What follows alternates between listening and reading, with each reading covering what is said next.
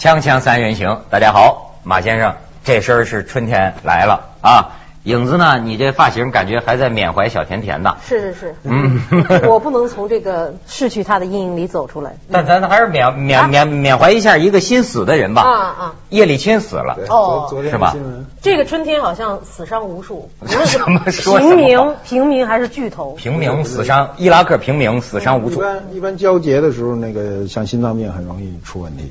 哦，有这一说吗？交接春天、秋天都是最容易出问题的时候，就是交接春秋天到冬天，冬天到春天这个交接的时候。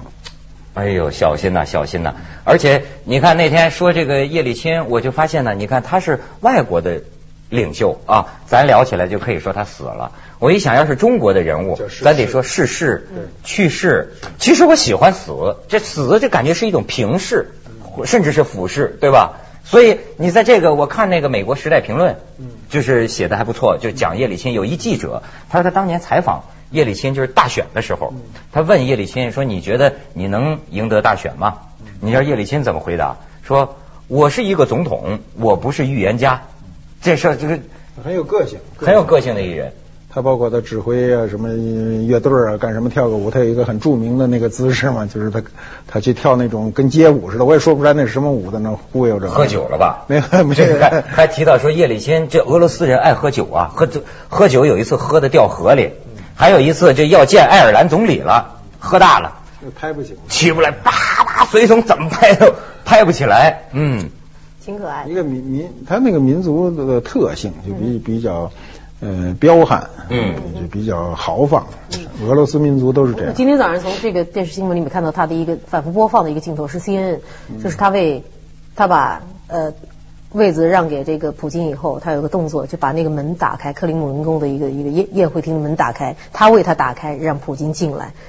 普京还有点犹豫，好，好像有点怵，因为第一次登上这个一把手的这个位，跨前一步的时候，他非常鼓励的眼神说：“你走。” 就那个反复的 CNN 在播放这个镜头。我就看那时代的评论，还就说就说到，就是现在对叶利钦呢看法有争议，对吧？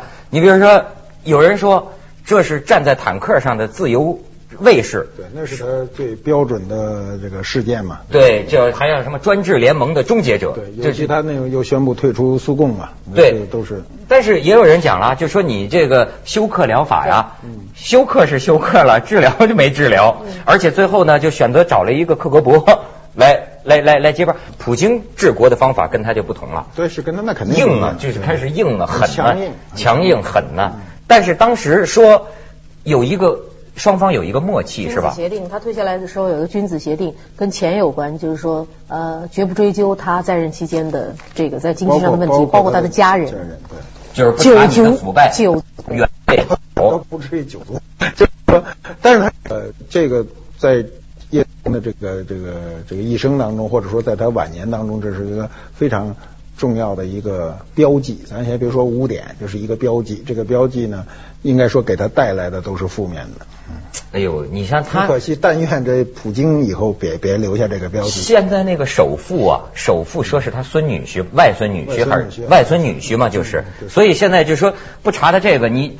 但是从叶利钦到普京，这俄罗斯的这个问题，那天我还看见在俄罗斯进行一个民意调查，就是说我们俄罗斯现在这么多富豪，这么多大富豪，那么你呃这个是否为这个富豪感到耻辱？结果发现呢，大部分俄罗斯国民都为自己国家里有这么多富豪觉得耻辱。哎，这是为什么呀？你说的是呃，只那不是好来的你说的首富是俄罗斯首富吧？不是俄罗斯首富不是咱们家比尔吧？啊，啊，不是比尔，不是咱们家比尔吧？对，影子最近碰见比尔盖茨，为什么要感到耻辱啊？我跟你说，那个不是在北大，在博鳌亚洲论坛，我去为博鳌亚洲论坛唱献歌来着，嗯这个演唱来着。然后有一个很重要的吸引我去那个天涯海角的原因，呃，出这趟差的原因是因为 Bill Gates 会在那里。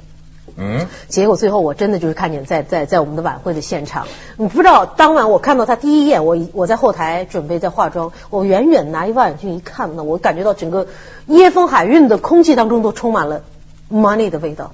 我我就一激灵，你知道，我就觉得我我我不知道为什么我天生喜欢有钱人，并不是我对他们有所图，而是我觉得我佩敬佩他们。都说社会财富总量平等，为什么我就穷成这样，他们就能挣到钱？不是你不是说你还邀请比尔盖茨跳舞对啊，最后主办方说这个博鳌论坛是一个半官方半民间的这么一个活动，应该就搞得宽松一点，请所有的演员可以下台去请嘉宾，与会的嘉宾上来跳舞。我就大不溜秋，我说别谁都别跟我争，就是我的，我直 大不了直眉瞪眼就去了。我说可以邀请你跳舞吧，然后他的反应是这样的，啊，啊，是吧？对对，倒吸一口冷气，然后马 上那个团团那个 security guard 就是那保安给他围住，马上就掉头就走。影子。回去吃药去了，吃镇静剂。我发现有钱的人，特别是有钱的男人，都不怎么喜欢我，尽管我喜欢他。影子影子真是不容易，你知道吗？你说李安拍那戏见了五千多个女演员，他是五千零一个，就没轮着。他排在后头要见就见不着，没机会。李安跟比尔，咱们家比尔给 Gates 比起来，那是穷人。嗯，你你说这谁谁跟我一爱财，两个财我都爱。嗯谁跟他比都是穷人。你说这个像小甜甜，你就你梳这发型，嗯那天我就发现这富豪啊，富豪身上有某种传奇，有某种这个轮回果报的一些因素。你比如说，小甜甜最近还有事儿呢，就身后留下两份遗嘱。你知道，我觉得惊着了，就是说。她跟她公公争遗产的时候，关键法庭上辩论的就是先后两份遗嘱。那按说她是应该深感这东西会留下很多问题，但是恰恰现在在她身后又有两份。俩遗嘱，而且俩遗嘱，你看，就是说，呃，一个她在这个呃前些年跟他律师都讲了嘛，还说什么让呃胡锦涛什么的帮着管着，是不是说我把我的这这么多钱全都公益事业？好，现在有这么一份遗嘱，两份遗嘱现在要打官司。又出来一个遗嘱是什么呢？在他临死前，有一个年轻人在香港，照香港话讲就叫风水佬，给他看风水的。这风水佬拿出一份遗嘱，说也是有他签字，说把钱全给这个风水先生。这这这是不是这风水先生当时忽悠他来着？那我他俩还有一张合影那个那有可能他因为一个人，尤其他是知道身患重病，他不是不知道，他是知道。那么在这种情况下呢，他的判断能力啊和精神上的那种抗打击能力可能都发生巨大的改观，就是他有可能就崩溃，一瞬间都有这个，我觉得不是没可能的。所以我就想起啊，那这这大家都纷纷引用。你知道我在我刚去香港，我觉得特别逗的是，香港的法官判案哈。不该判什么判什么刑，判完了之后啊，他还来几句感慨，哎，就写在判决书里，写什么就说，哎呀，这个世人呐、真是整天那个纷纷扰扰哈，都是枉然，生前积聚下如此多的财富，不知死后有谁来收取。是你看圣经旧约里面的一句话。啊，是吗？这香港法官这判词全应验到今天了新约里边还有一句话，就是富人要想上天堂，比骆驼穿过针眼还难。所以我的很多的有钱的朋友都是在有钱挖到第一桶金以后，断然的去皈依了佛教或者进了教堂。嗯，你说这话也有点羡慕嫉妒恨啊！咱们去一下广告，锵锵三人行广告之后见。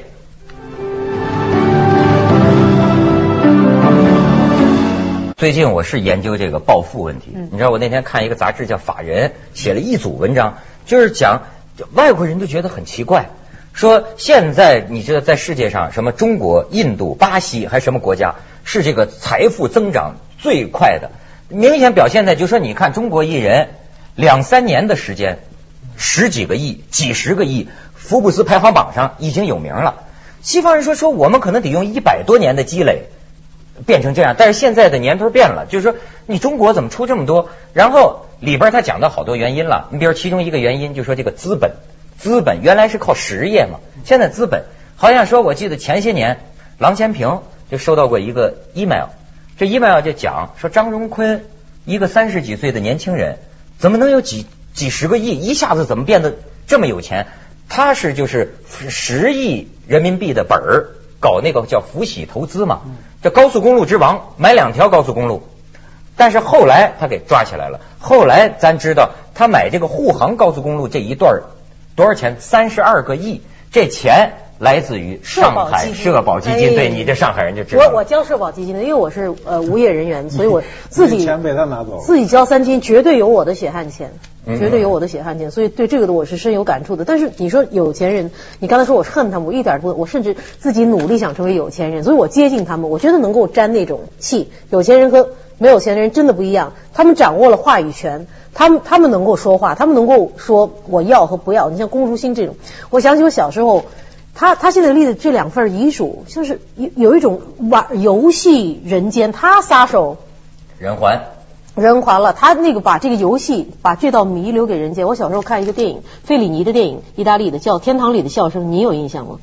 一个一个一个富翁去世了，留给了他身边的子子女还是身边的人，呃，就是说你们要去完成这样这样的任务，最后能够得到这个财产。最后当他们全部那些自私的那些子女，那些平时待人非常刻薄的人，他们完成了所有的这些东西，打开他的盒子的时候，里面是一张纸条，就是什么都没有，就是。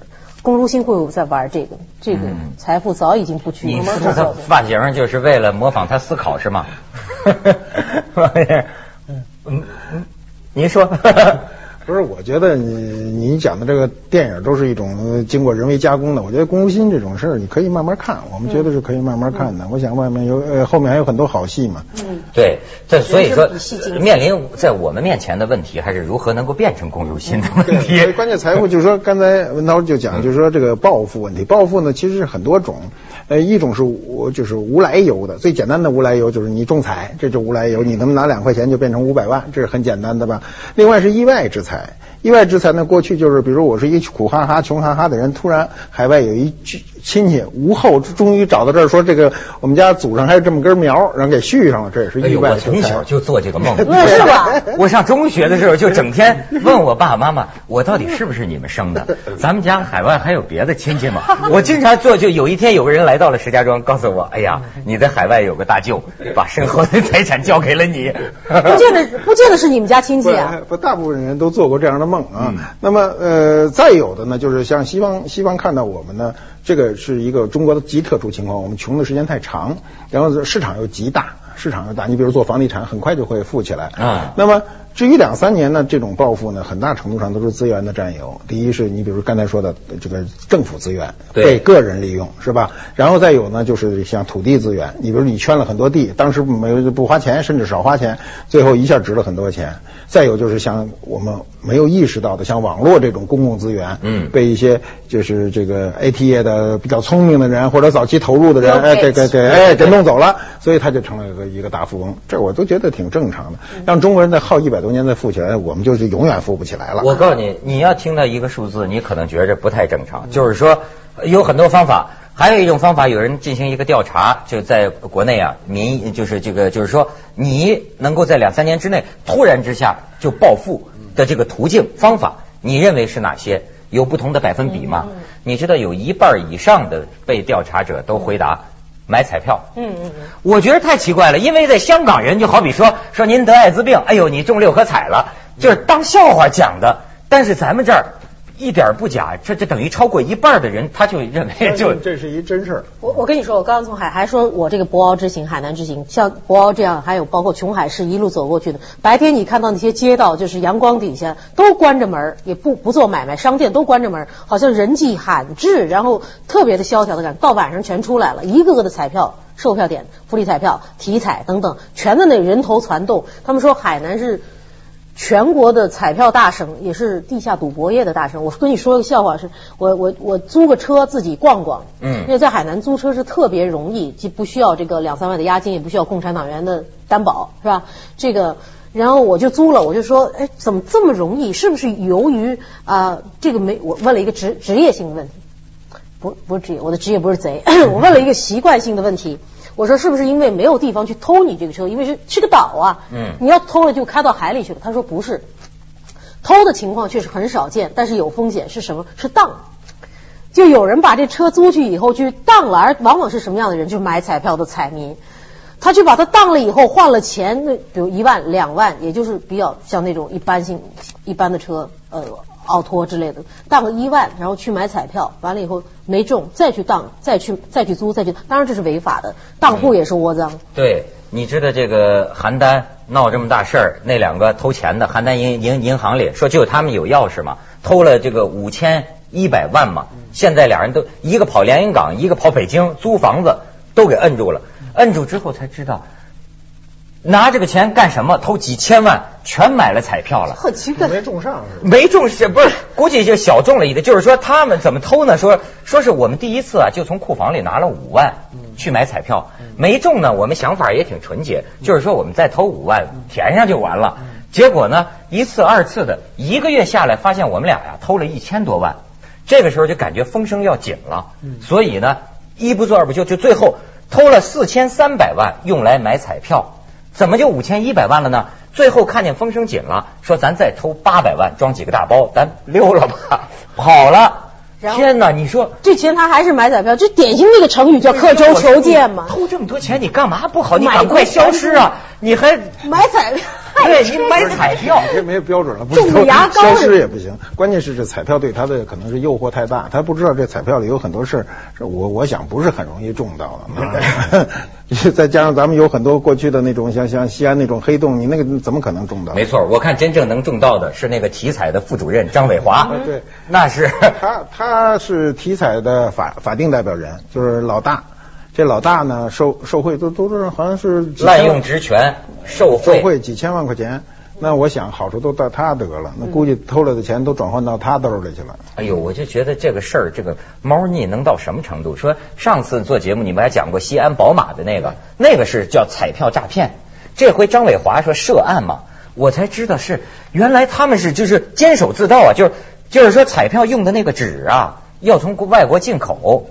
然后呢，明明你直接进口就行了，他又加一中间环节，你就国找国内一公司说你跟这个公司买，这样价钱不就高了吗？赚这个差价，你说这个。我们两大彩票的目的都很简单，一个体彩，一个福彩哈。福彩是福利的，体体彩是体育的。那体育那彩票的，就筹集上来的这个钱，究竟有多少用用在上用用在这个群众体育上，我们也不得而知。就是我就是见家门口安了几个单杠，那个花不了多少钱，那真花不了多少钱，那很便宜的东西。有些老头老太太上面转悠转悠啊。那么问题是呢，就是我们一次一次的失信于老百姓，就是典型的就那个人我记得特清楚，就是那个宝马案的那个那个体彩的，就是西安体彩还是陕西体彩的那个头说。我拿脑袋担保，后来大家说你那脑袋连个宝马轮子都不值，你拿脑袋担保什么？结果那人最后被判判了十三年是十几年是吧？判了。嗯。那么呃又受贿又什么？那么你像一个体彩的最大的头出这个问题，那等于说一家公司的董事长和总经理出这个问题，对吧？这公司一定是不可救药的。所以我觉得我们亟待的问题是，比如应该有一种彩票法法律。嗯，你比如西方的法律就是你仲裁以后，首先你这些人都要面试，让我们见到。现在好像都是羞羞答答蒙着面就把钱领走了，所以这很容易很容易作弊。难道我国现在没有彩票法吗？没有没有，我们没有彩票法。这很惊讶。没有没有，所以他没有一个依据。理论上讲哈，你拿了你拿的谁的钱呢？你一个人拿两块钱拿走五百万，你拿了很多人的钱，你至少拿了二百五十个人的钱，对不对？那你就理应站出来让大家看清楚你是谁。我觉得这种作弊以后就非常难。就是我，你比如，如果我我我要来参与这个立法，我一定要提出，所有中大奖超过多少钱以上的人，一定要向公众公示。美国你看都公示，每个人都出来都要说。是干嘛的？我拿了这么多钱，怎么回事？我怎么弄？你再难过，你也得出来。不是说你啊，你你要怕你的人身安全，你就别领了。那你就别领了。有不怕的准，不行吧？你这个应该允许人家隐匿身份吧？我觉得他向社会应该是公众的。你拿的是别人的钱，你凭什么隐匿身份？我赢的呀！我拿的是别人的钱。那个不是这个香港那边六合彩也是得主，我们也不知道是谁呀。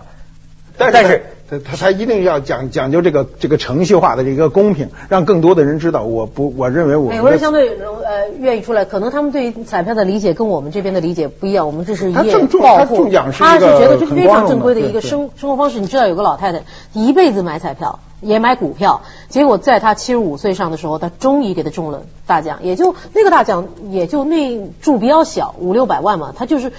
天天的，我过去在美国打工，在在在一个饭店里面打工，结果有一个师傅，一个师傅广东人，他很三十年以前就一直就在抡锅，在那个，他每天的习惯就是去买两注，就乐透叫 Lotto，嗯，他去买两注，而且他一定找这个店里面最漂亮的女孩子帮他来填这个数字，他觉得那个是有手气。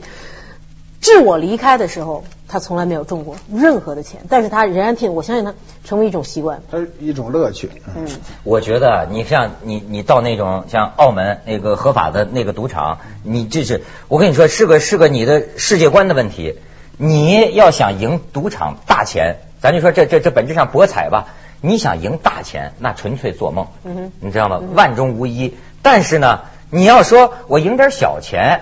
这还不是不可能的，对吧？你就是你问题，你什么时候走啊？你比如说像我设定的标准，不输就算赢，这样我就可以享受他的娱乐，对吗？你真拿这当发财的招了，暴富，你想五成人都说买彩票能能能能能能能暴富，整个中国现在的一个心态就是有关系的嘛，他他他就很急功近利，他就希望那，因为刺激他的那些因素太多了，什么什么人又买了车了，什么人又买了一顿，太多了，所以你看他的心态是完全是这个心态不安静。不也不不光中国人，美国人一样。美国彩票业非常发达，很多人都买，而且他是，但是他不是说把这个万变成生活的全部，他生活的业余。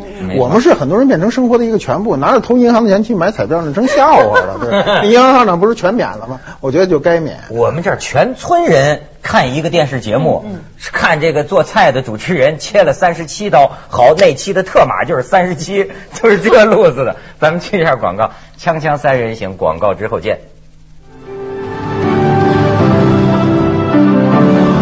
我那天一看呐，这个彩票的源头啊，还在我的老家，在石家庄。哎，一九八七年，你知道吗？在就呃社会主义中国头一次这个公开的摇彩，就在我们那市中心的工人文化宫举行。然后说从此之后二十年，中国的这个彩票业现在的规模八百多个亿的规模，可是呢，事故频仍。